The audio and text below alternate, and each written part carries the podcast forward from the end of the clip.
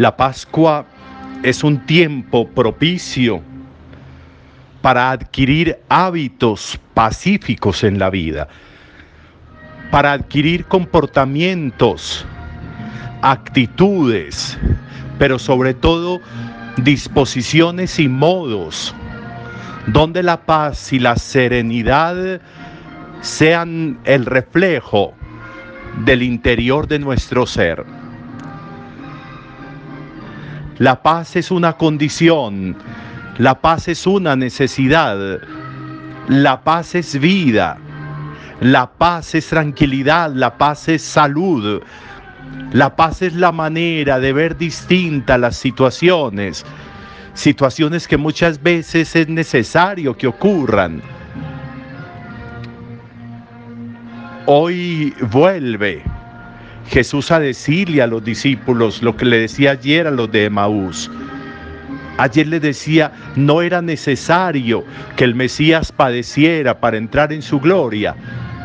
Y hoy vuelve y le dice a los discípulos, es necesario, era necesario que el Hijo del Hombre pasara por la pasión y por la cruz para llegar a la resurrección.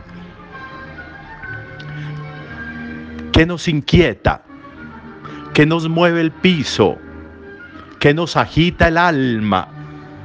¿Qué nos descompone la vida? Hoy Jesús le dice a los discípulos, ¿por qué se angustian? ¿Por qué se inquietan? ¿Por qué se llenan de dudas?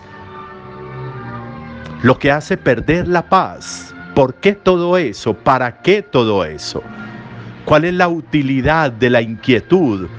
¿Cuál es la utilidad de angustiarnos? ¿Cuál es la utilidad de patalear y de revolcarnos por todo? ¿Cuál es la utilidad de agitar la vida todo el tiempo? ¿De qué me sirve a mí generar ventarrones todo el tiempo en los espacios donde vivo, en mi casa.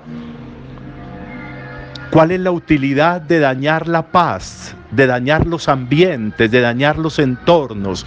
¿Qué gano con eso? ¿Qué gano con esa actitud? Perder la paz. Cuando nos metemos en medio de corrientes, terminamos afectados si una vela, si una vela, una vela, un velón, le ponemos corrientes contrarias de aire, se consume y se consume mucho más rápido. Pero si lo dejamos sereno y tranquilo, sin sobresaltos de ventarrones, se va a consumir de manera tranquila, pacífica.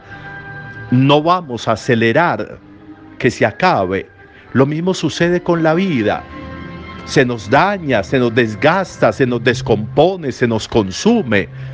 Si le ponemos tantas corrientes de aire, si generamos tantos movimientos como tantos despeluques continuos que hacen que la vida pierda sentido, que hacen que todo vaya pasando, lo fundamental a un segundo plano por dedicarnos a pelear y a garrotear por todo.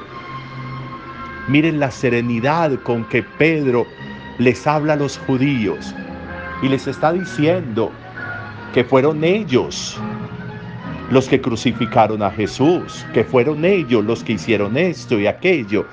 Y les está hablando tranquilo, sereno, sin ningún agite, sin descomponerse, sin, sin ofender, sin dañar, desde la serenidad.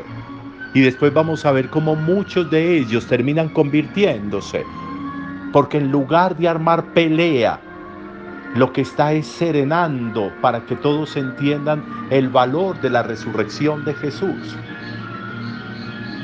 Es necesario que pasen muchas cosas en la vida. ¿Por qué no mirar los desencuentros desde la necesariedad? ¿Por qué no mirar lo que nos mueve el piso desde la necesariedad? ¿Por qué no mirar las dificultades y los tropiezos desde la necesariedad? Mirar primero eso que está pasando. ¿Qué le puedo sacar esto de conveniente?